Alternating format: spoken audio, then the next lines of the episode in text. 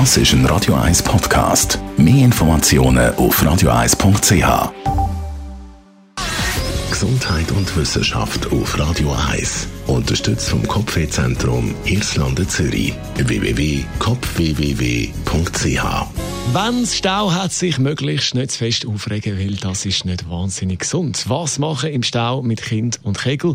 Jetzt vor der Auffahrt und später am Pfingstwochenende ist der Stau um Gotthard natürlich wieder ein Thema. Aktuell zwei Kilometer.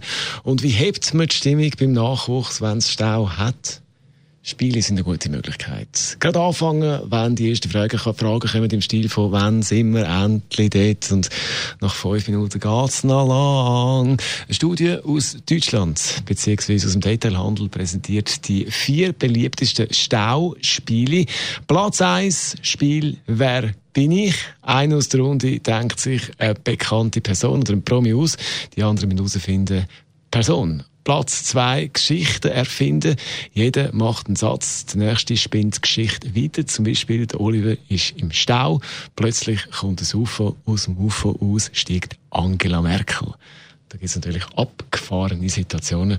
Platz drei ich packe in meinen Koffer ein Gedächtnisspiel, Klassiker und Platz vier Sommerhydrate oder Texte singen mit der Sommerhit. Also das auch eine gute Möglichkeit zum Stauzeit überbrücken. Und da kommt schon mal ein guter Sommersong.